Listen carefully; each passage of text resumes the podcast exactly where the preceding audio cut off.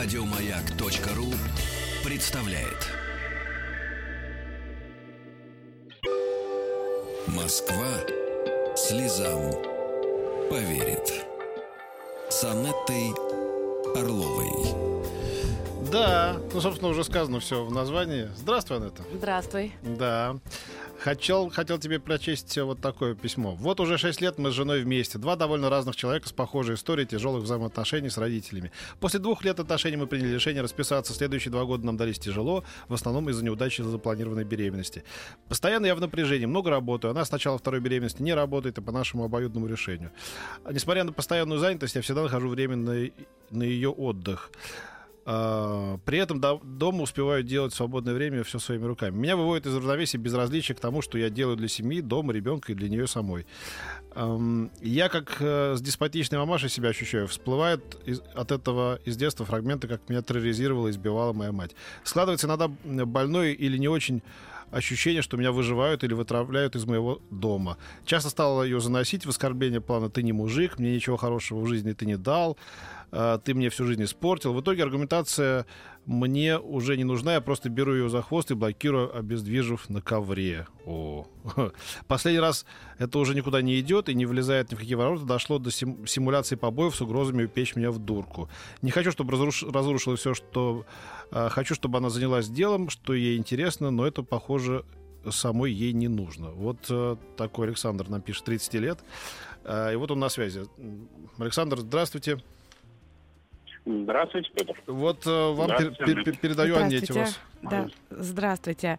А, Александр, скажите, пожалуйста, а, вообще, если немножко про ваши отношения с вашей э, супругой, чем она занимается, вот, потому что больше про эмоциональный такой формат, про проблемы, а все-таки чем занимается ваша супруга, как вы живете, как строится ваша жизнь вот регулярно, так вот, общая такая бытовая?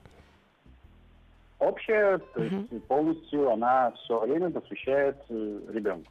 Uh-huh. Ну, то есть дела домашние это крайне вторично. Вот, то есть, ну, самое основное это ребенок. А сколько малышу? Э, год и два. То есть сейчас год и два месяца ребенку. А да. Скажите, пожалуйста, после чего пошло такое с ее стороны, как вам кажется, ну не очень адекватное поведение? А, сколько времени уже вы сталкиваетесь с тем, что как много таких вот э, претензий и всего остального? Вы шесть лет живете, правильно я поняла? Да, да, да. Ага. Да. А хуже резко, когда стало? Когда начали жить вместе, через полгода, в принципе, от наших отношений. Вот. Ну, стало, угу. стало становиться хуже. Вот. То есть появились уже претензии, появились э, какие-то абсолютно неясные э, ко мне требования, которые, ну, запросы такие, которые ну, я не обещал, я, я, я не такой.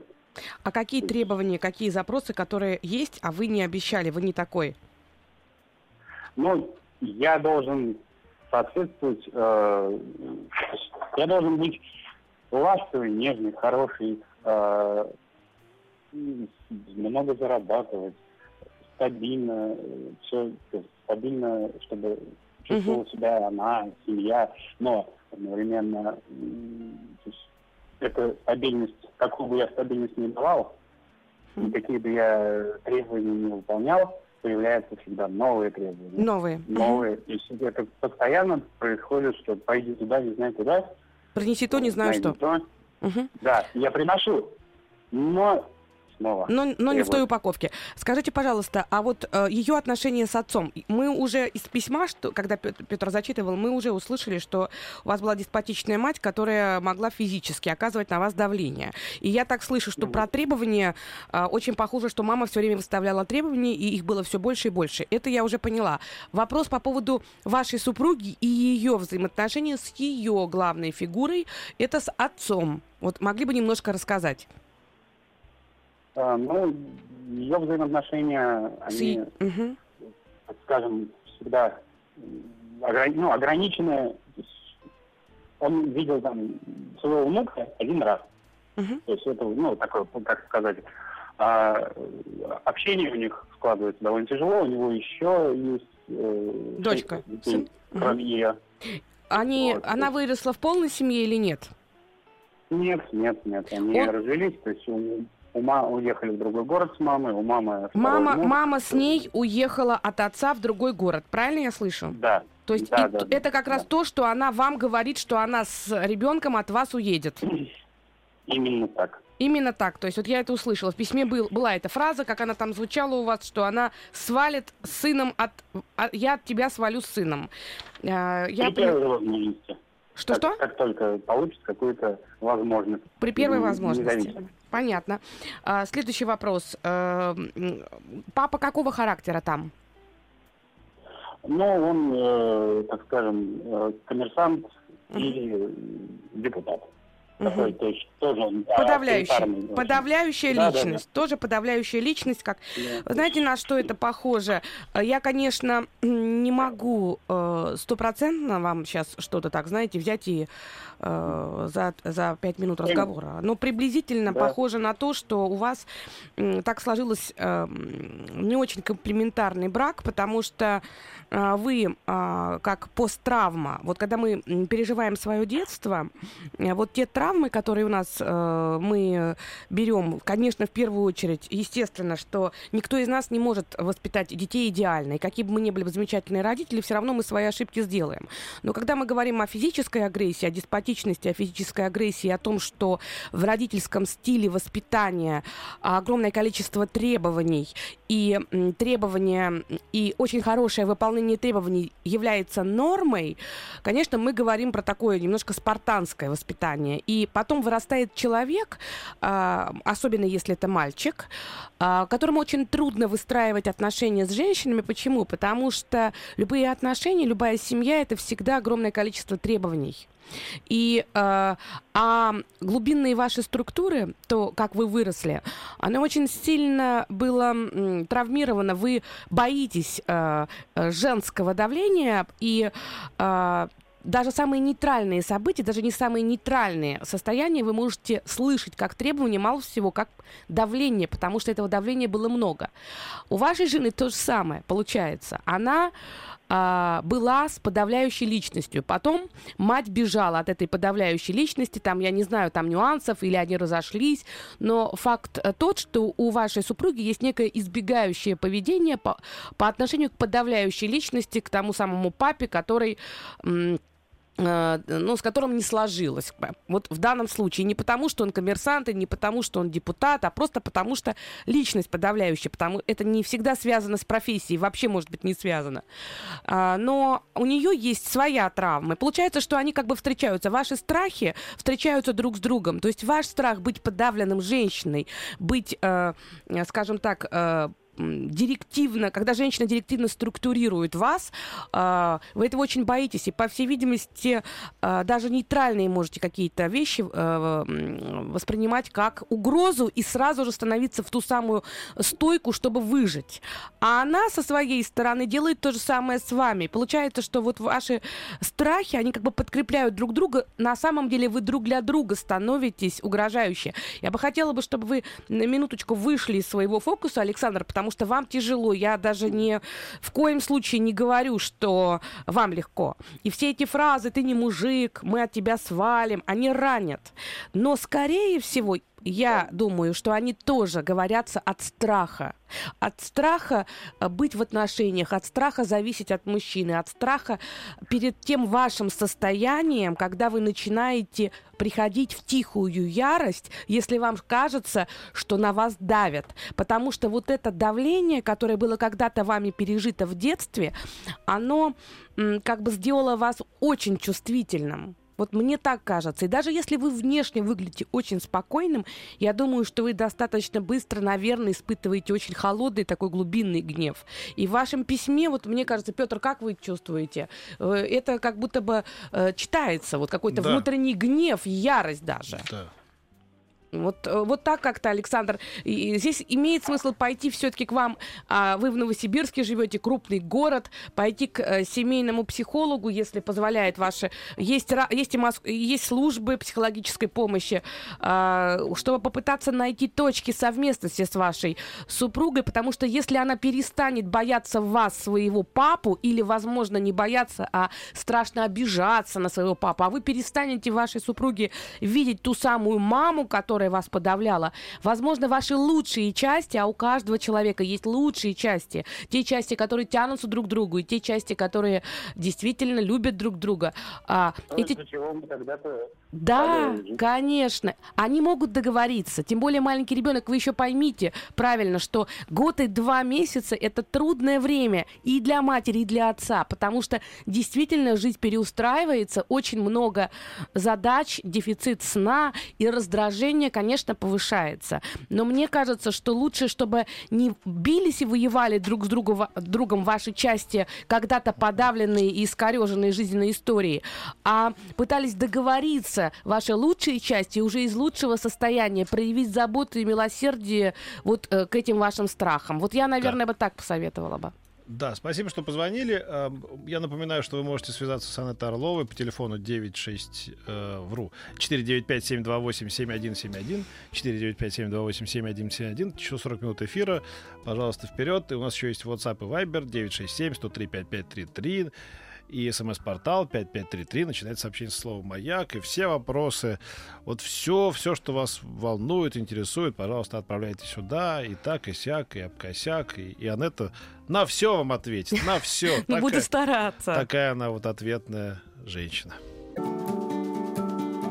Москва слезам поверит. С Анеттой Орловой. Ну вот, э, тут написали нам Саня из Новосиба, который вот, с, с которым мы сейчас общались. Пойдем выпьем и снимем стресс. Лучшее лекарство. Иван из Новосиба. Угу. Видите, тут есть у вас потенциальный товарищ в вашем Новосибирске. А, здравствуйте, как перестать кричать на ребенка? Научиться контролировать свой гнев, спрашивают тебя. Меня спрашивают, как да. перестать э, кричать на ребенка. Да. А, вы знаете, э, кричать на ребенка это действие. И, наверное, э, здесь важный момент это э, понять, в каких ситуациях э, это действие с вами происходит и что является причиной, началом этого действия. Иногда начало не проступок ребенка, начало какой-то ситуации может быть гораздо раньше, когда вам что-то не удалось сделать в совсем другой сфере, или когда вам кто-то испортил настроение, а ребенок просто как неком роде слабое звено может брать на себя удар, потому что механизм смещения агрессии, он очень часто э, бывает Э, применим именно в отношениях с детьми, когда родителям где-то что-то не удается, как-то не складывается, просто плохое настроение, сорвать на том, кто слабее, всегда проще, тогда бы не получить э, ответ. Это первый момент. Второй момент, возможный, потому что здесь можно бесконечно давать советы.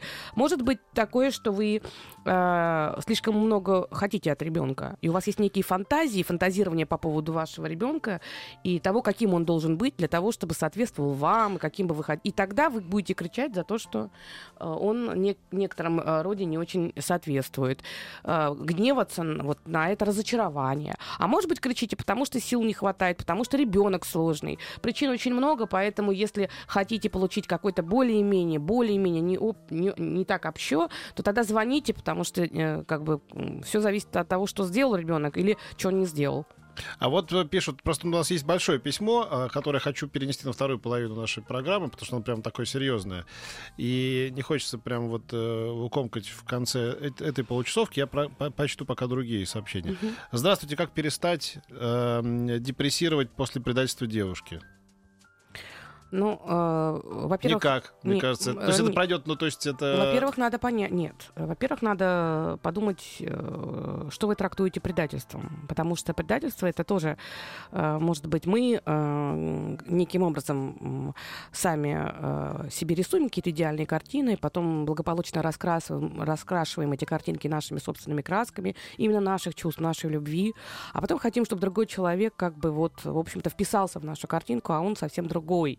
Больно, обидно. Но здесь, наверное, а, важно понять, что самый главный человек, который есть у вас, это единственный человек, который с вами будет всю жизнь. Это единственный человек, на которого вы можете по большому плану стопроцентно, а, может быть, положиться, и к которому вы должны отнестись с любовью. И вот все то, что вы дарили тем отношениям, подарить сейчас себе, себе самому. То есть это как раз вы сами. И если третий важный момент, а, подумайте, что больше всего ранит. Действительно такая уникальная ваша девочка? Или уникально ее делает то, что она сейчас не с вами? Очень часто мы начинаем очень сильно переживать, и э, именно потому, что нам кажется, что какой-то поступок у наше самолюбие задевает. И самолюбие это а, очень большой, большой такой рычаг, через который можно всю личность прокрутить. Потому что если э, вы будете переживать за то, что она ушла не потому, что без нее вам плохо, а потому что она ушла, тем более ушла кому-то другому, то это э, будет таким ударом, который пережить будет очень тяжело. А если реальную ее ценность для вас попытаться взвесить без вот этих всех вот э, павлиньих передних перьев, а просто представить, что, наверное, не совсем то, что вам нужно, то будет проще. А теперь совет от Фадея Беренди. Представьте себе, что через какое-то время, возможно, весьма непродолжительно, она растолстеет, подурнеет, скурвится, сопьется, скурится, встретит какого-нибудь негодяя, который переломает ей жизнь, и будет горько об этом вообще сожалеть, о том, что она сделала. А вы будете проезжать мимо на хорошей машине с красивой девушкой и вообще будете в порядке. А, по крайней мере, начинайте об этом думать прямо серьезно, и знаете, что счастье — это лучшая месть. Вот. А, мне кажется, так тоже хорошо. Ну, как тебе сказать? Дело в том, что, с одной стороны, агрессия иногда бывает хорошим компенсаторным механизмом для того, чтобы человек шел вперед, ставил цель, и... но с другой это стороны... не агрессия, ты же не хочешь что-то... Не, ну подожди, это, это... как раз-таки э, пассивная агрессия, враждебность, когда ее побьют, э, переломают, нет, нет, нет, перекрутят. Ж- жизнь, не, не, никто конкретно, нет, я не про насилие говорю тебе, я говорю ну, про... По... Я говорю про то, что женщины, как и мужчины, имеют тенденцию стареть, да, вот. А, да, это ты прям вот, из, из милосердия, да, из милосердия. Кроме того, да, кроме того, да. Растолстеть, ты сказал они могут толстеть, да. Это тоже из милосердия. Да, значит, э, вы подумайте просто, а, может быть, это то, что называется Бог отвел, да, вот. Э. Вот Бог отвел, я согласна. А подумайте с этой точки зрения. Да, да, да. Но машина хорошая, потом с красивой девушкой тоже, мне кажется, хорошая перспектива. Хорошая, ну, э, по крайней мере, э, ее неприятности могут вам компенсировать отсутствие, отсутствие э, машины и, и красивой девушки, да. Вот э, на самом деле, э, когда такие вещи происходят, сначала, конечно, переживаешь, а потом в ретроспекции думаешь, проходят годы какие-то, да. и ты думаешь, даже на самом деле, и, и даже если у этого человека, который там тебя оставил, и все в порядке, как бы, да, на самом деле ты думаешь, что между вами на самом деле было ровно настолько общего, насколько вы прожили вместе, там, типа, да, и, может быть, даже не стоило этого делать лишний год какой-то, да. То есть э, какие-то вещи, которые происходят вот таким образом, значит, они происходят. Это, знаешь, это как вот э, э, там, переживать по поводу там, распада Советского Союза. Он распался. Что теперь по этому поводу? Да, он, как бы, видимо, у него была такая жизнь на 70 лет. Как бы, да? Сколько вы там вместе с этой девушкой про, просуществовали, значит, это вот был ресурс это, это, этих отношений, наверное. Да, очень, кстати говоря, я думаю, что настолько тон, тонко. Действительно ресурс. так. У всего Действительно есть, так. У, у всего есть какой-то ресурс. Угу. Он есть у вещей, он есть у людей, он есть у отношений. Значит, этот ресурс исчерпан, очевидно. Потому что никто же не пришел, не, не утащил ее силы от вас, не отволок, или вы там не совершили какого-то ужасного преступления. Относитесь к этому как к ресурсу. Какое-то кино длится три часа, какое-то полтора, есть короткометражки, есть э, мультфильмы там, да, на две минуты. Ну, значит, у вас ну, какая-то А есть женщина-случай. Да. От слова случайность. А есть женщина-событие. Да. Это событие. Да. Да, вот нас, в, мо- в моем случае я очень хорошо помню, что теперь, когда я смотрю на человека, я понимаю, что между нами было э, гораздо меньше общего, чем мне казалось.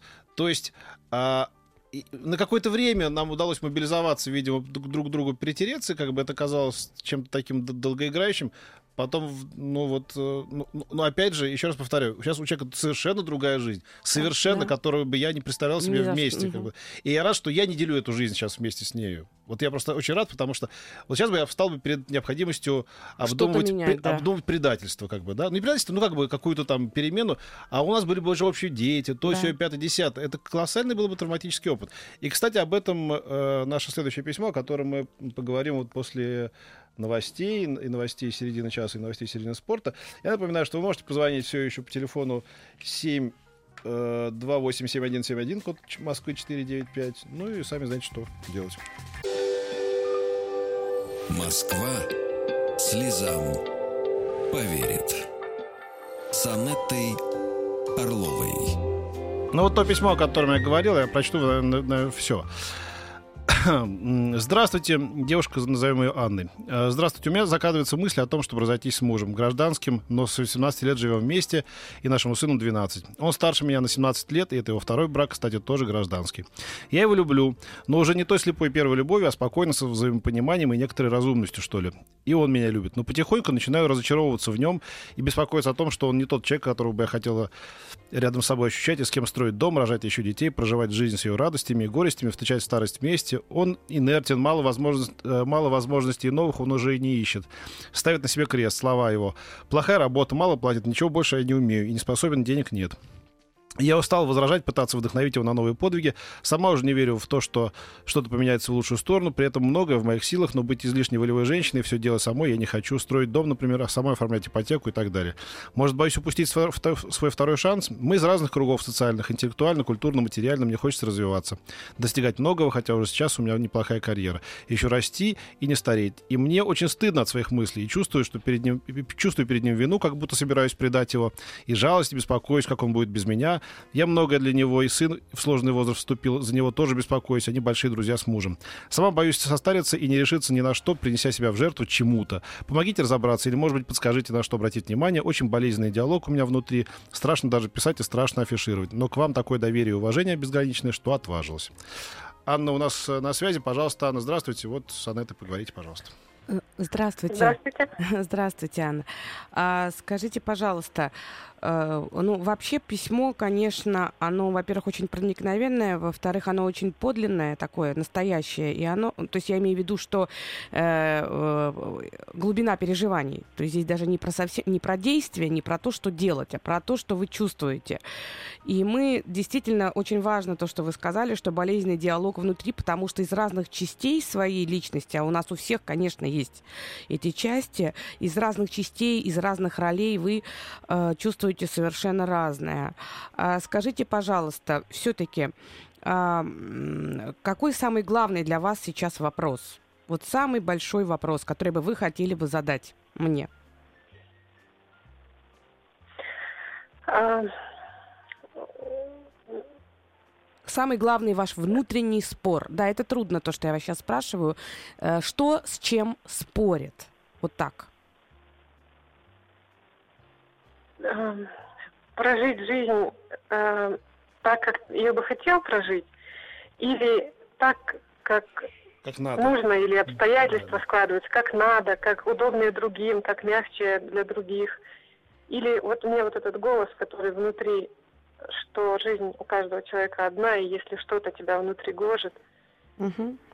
А, то есть это такой тихий голос, я правильно слышу? Он абсолютно э, маленький, такой пищит откуда-то изнутри иногда. Он не пищит. Я его слышу, я Угу. У меня достаточно он звучит в голове. Уже звучит. А вот тот второй голос, который такой вот прямо строгий, строгий, он это чей голос? Жить надо так, как надо, так, как все. Это чей голос? Кто-то такой контролирующий, серьезный, такой ответственный голос, да? Да наоборот, второй вот этот вот, который как бы не, не надо ничего менять, все хорошо и все. Это наоборот мягкий такой голос, что не нужно никому делать больно.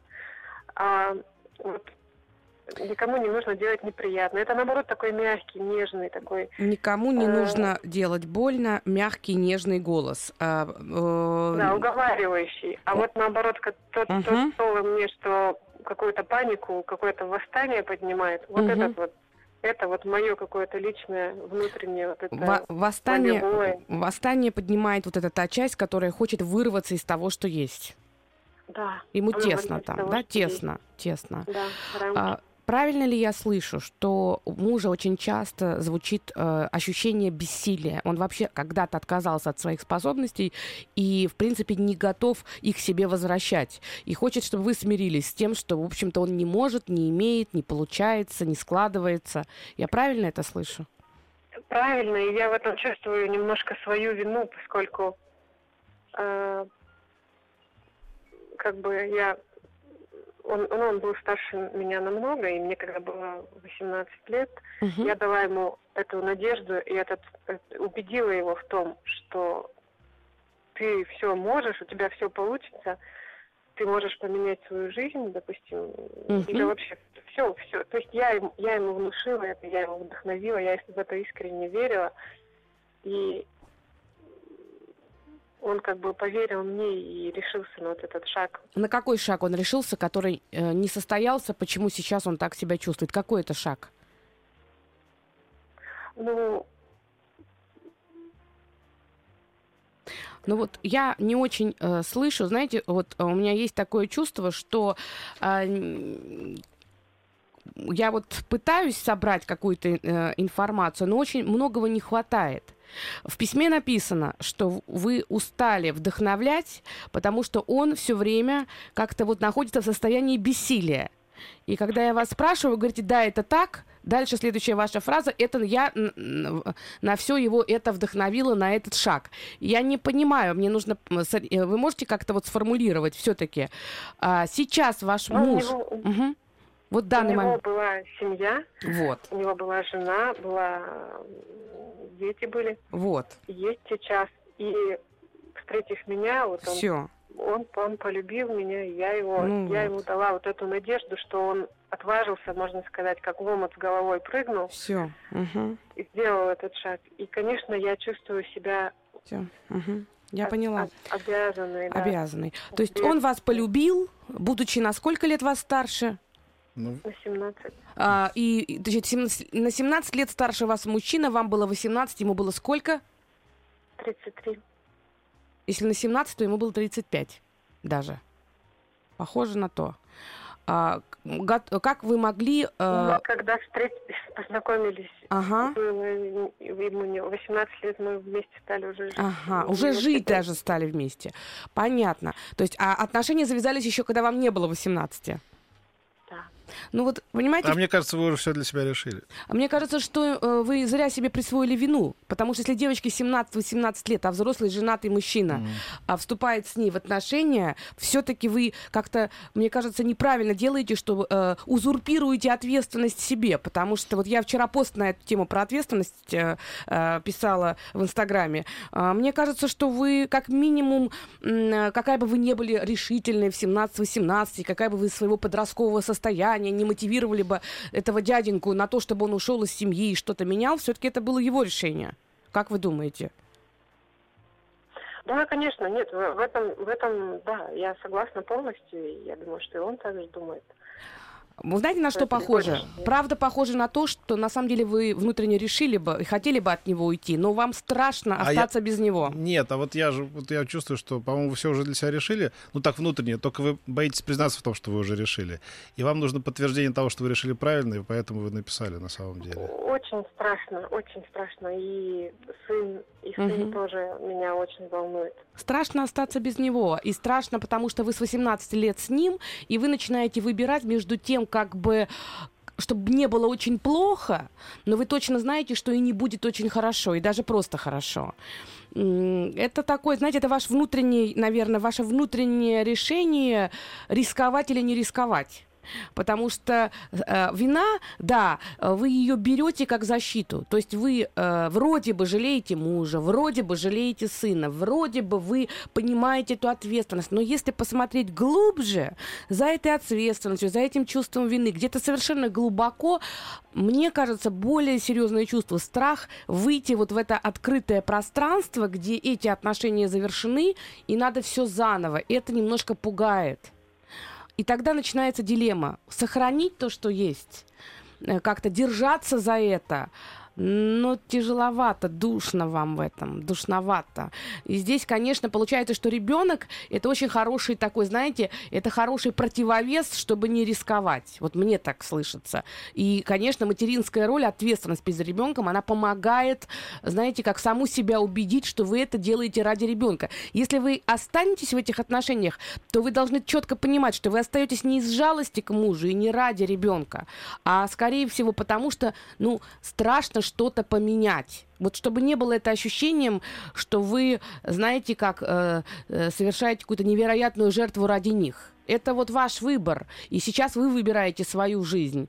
Вот я понимаю, что я, наверное, жестковато вам это говорю, но встретившись с собственным страхом, поняв, что чего вы боитесь, возможно, вы сможете получить контроль над этим, потому что когда мы не хотим что-то видеть и начинаем думать, вот просто вина перед мужем, вот просто ребенок, мы не встречаемся со страхом, страх нами управляет. А встретившись с ним лицом к лицу, подумайте, э, вы молодая, красивая, ваш муж тоже не старый, возможно, у него будет третий брак, и, возможно, отношения с сыном сохранятся. Ну, только вы можете решать. А потом я бы вам посоветовал, знаете, а, Анна, да, вы еще слушаете нас? Вот, да, вы, да, да. вот, вы, вот вы знаете что? Я, я вам сейчас не предлагаю, знаете, измените мужу, да, попробуйте себе новые ощущения. Нет, попробуйте э, просто посмотреть вокруг и, я так скажу, знаете, такую вещь, флиртоните. Вот без измен пофлиртуйте, да, если вы сейчас э, все равно никуда не, не, не, не торопитесь, да. И, возможно, вам покажется, что вот нынешние мужики, которые, допустим, даже внешне привлекательные, или ваши сверстники, может, они такие дураки придурки, что, может быть, не так плохо и ваш э, муж, может быть, все такие бесхарактерные. Только этого кота вы знаете давно, а этих видите первый раз, да. То есть э, у вас сейчас есть такое ощущение, как мне кажется, что жизнь-то проходит мимо, вот, да, и вы э, можете ради жертвенности, ради каких-то вот, эм, значит, представления о порядочности ее пропустить пропустить. Она ваша единственная жизнь, да? И кто потом вам скажет спасибо через 20 лет, когда вы скажете, да, я в тебе отдала всю жизнь, тебе и ребенку, а вот что вот теперь, да? А, посмотрите, что вообще происходит, что на рынке, что, что называется, да? Тоже хорошо звучит, вот, да. да. Что на рынке происходит, потому что, может быть, выяснится, что ваша стиральная машинка не хуже остальных. Попробуйте. Это потрясающая метафора, это да. лучшая метафора, которую я слышала. Вы знаете, э, здесь очень много такого Э, наверное, настоящего, э, э, мне кажется, что возможно, что вы встретившись своим страхом и не побоявшись идти на него, может быть, вы и встретите человека, рядом с которым у вас будет ощущение могущести, а не ощущение бессилия. Возможно, да. и ваш муж без вас будет себя чувствовать могущественнее. Да. Вот тут тоже вопрос. Это как, знаете, там, не, не, боюсь иммиграции, там, что-нибудь еще, никогда не был за границей. Вот сейчас не, не обязательно рвать, просто надо съездить, посмотреть, как чего, да. Может быть, вам будет достаточно. Я сейчас, понятно, говорю э, такими метафорами, да, но это как, знаете, вот вы сидите в квартире, у вас там двухкомнатная квартира, допустим, или трехкомнатная, а рядом ваши какие-то соседи э, или одноклассницы говорят, а мы строим дом вот там где-нибудь за городом, вот такой секой трехэтажный, с подземной парковкой. Начинаете завидовать, думаете, наверное, мне тоже надо строить дом и все такое прочее. Потом выясняется, что люди сталкиваются с таким количеством сложностей, проблем, и в итоге этот дом протекает туда все пятое, десятое, им непосредством, и думаешь, а хорошо, что я в это не вписалась. Я к тому, что посмотрите вокруг, что происходит. Вы с 18 лет, это крайне юный возраст, были, в общем, в одних рамках. Ну, то есть вот совсем, да, с одним человеком, с одним сыном, в одних... И как бы вдруг вы понимаете, что вот она жизнь-то, она как бы не стояла на месте. Ну, вот, вот смотри, все-таки я можно поспорю с тобой, Конечно, пожалуйста. Спорь, да. Это нужно. А, а, Аня, Аня, он, сейчас э, э Петр просто как мужчина начинает вам доказывать, что вообще-то радуйтесь, когда у вас стоит, э, э, там, не знаю, там краси... Что-то есть, и вы не до... вы, и если вы будете сравнивать, то вы обязательно увидите ху... хуже. Не обязательно. Вот я бы не, знаешь, таким образом ты как бы подкармливаешь как раз ту часть, которая боится, тот страх, который не дает. А вы ну, без я... всяких установок. Ну, я, может быть, немножечко на стороне мужика. Да, вы, может быть, я это слышу, да, бессоз... да, как-то подсознательно. Я думаю, что не нужно себя пугать, кто там вокруг. Даже не берите, какие они. Вы просто подумайте, как вы хотите жить. И если вы уходите от этого мужчины, то вы уходите не к кому-то, не, не от кого-то, а для чего? Для чего вам нужна эта свобода? Помните, как говорил э, артист Казаков, артист Кивертинский в фильме «Безымянная звезда»? Что поделать, время от времени нам всем не нравится наша жизнь, мы все ее хотим изменить. Но этот момент пройдет. Москва слезам поверит. С Анеттой Орловой. А вот еще вдогонку вот этого письма и обсуждения нашего. А еще тетеньке стоит предложить своему сожителю официально оформить отношения, оценить его реакцию. Кстати, тоже дело, между прочим. Да? Почему бы нет? И тогда, может быть, часть вины бы и, и, и, и сошла бы тоже. Часть вины и ответственности. Я думаю, что э, как раз если бы Аня захотела бы, она бы давным-давно бы расписалась бы с ним. А мне кажется, что инициатором не расписывания как раз и является Аня, потому что а, я очень хорошо поняла, о чем она хотела сказать, просто немножко растерялась в эфире, и а, ей требовалось время, чтобы адаптировать свое чувство внутреннее да, в слова, потому что вербализовать свои чувства, а тем более, когда тебе прямой вопрос задает психолог, а мы же вообще мастера на сложные вопросы для того, чтобы человеку как бы продвинуть к его каким-то задачам. И просто немножко растерялась. На самом деле э, ощущение такое, что она устала вдохновлять, и то, как ей казалось когда-то, во что разовьется этот мужчина, который старше нее, и тогда он ей казался таким вот большим, значимым взрослым, вот не очень произошло. И это ощущение, что он все время чего-то не может, не умеет, у него не получается и не складывается, то есть вот я слышу там такая пассивность, пассивность и инертность. Именно это чувство, а, это состояние привело к тому, что а, ей стало очень тяжело. Превращаться в сильную женщину она не хочет. На этой почве очень многие проекты, которые они могли бы совместно делать, они не складываются. И возникает такое внутреннее раздражение, она не видит в нем мужчину. Вот тут пишут, так. Э, у девушки повторяется история мужа, она ждет кого-то, кто ей скажет, ты сильный, все можешь, айда вам с головой еще раз, видимо. И вот что она испытывает страх, что разбила в свое время его семью, сейчас может оставить его разбитого корыта. Тут Естественно, так как, как человек, да, совестливый, да. она понимает, что у него были риски, и ей кажется, что э, тех 17 лет, которые они прожили вместе, недостаточно, чтобы компенсировать. Да. Алло, и у нас есть звонок какой-то. Здравствуйте. А, добрый день. Да, Как вас зовут? Какая у вас проблема? Меня зовут Андрей. Э, ну, у меня не сколько проблема, сколько хотелось бы узнать э, ваше мнение и получить совет, скажем так, э, по поводу воспитания детей. У меня двое детей, старшей дочке 7 лет, ну и периодически в процессе воспитательного, в воспитательном процессе приходится ругаться. Вот, периодически ругаюсь я очень сильно, вот, то есть, ну, громко, скажем так, да, там э, кричу на ребенка. Вот. И э, это, конечно, не, не часто происходит, это в каких-то там уже совсем тупиковых ситуациях, когда мы уже доходим до какого-то тупика. Вот. Э, вот э, хотелось бы с вами посоветоваться, просто ребенок э, буквально там недавно сказал следующую фразу, мы выходили из дома, она что-то забыла, я так прикрикнул, говорю, давай быстрее, мы опаздываем. Вот. Ребенок мне говорит, папа, я тебя боюсь. И она пошла, не взяла уже то, что хотела взять из квартиры, пошла со мной, сама стоит, плачет, я говорю, ну успокойся, все хорошо, ты что, там, рыдаешь, она, папочка, я тебя боюсь, вот я с тобой пошла, а то не взяла. Вот угу. как бы хочется узнать, э, нет ли уже какого-то переломного момента вот э, в психике ребенка, скажем так, то есть когда ребенок уже такое говорит. Ну, э, вам правду надо или чтобы вам легче стало? Нет, мне нужна правда. Ну хорошо. Ну, во-первых... не надо, я не чувствую вины. Хорошо. Я, ну, понимаю, ну, хочется ситуацию исправить. Во-первых, я хочу сказать, что вы большой молодец, и с точки зрения того, что вы вообще этим вопросом задаетесь, да еще и мало того, что задаете, еще звоните и спрашиваете, потому что это очень большая редкость, чтобы отец э, как бы вот так вот, ну, э, во-первых, вообще задумывался о таких вопросах. Это первый момент. Второй момент. Когда приходит человек с эм, низкой самооценкой, когда приходит человек, которому трудно, или он, у него не получается, не складывается, и ты видишь, что много проблем, всегда корни надо искать где-то до 5-6 лет.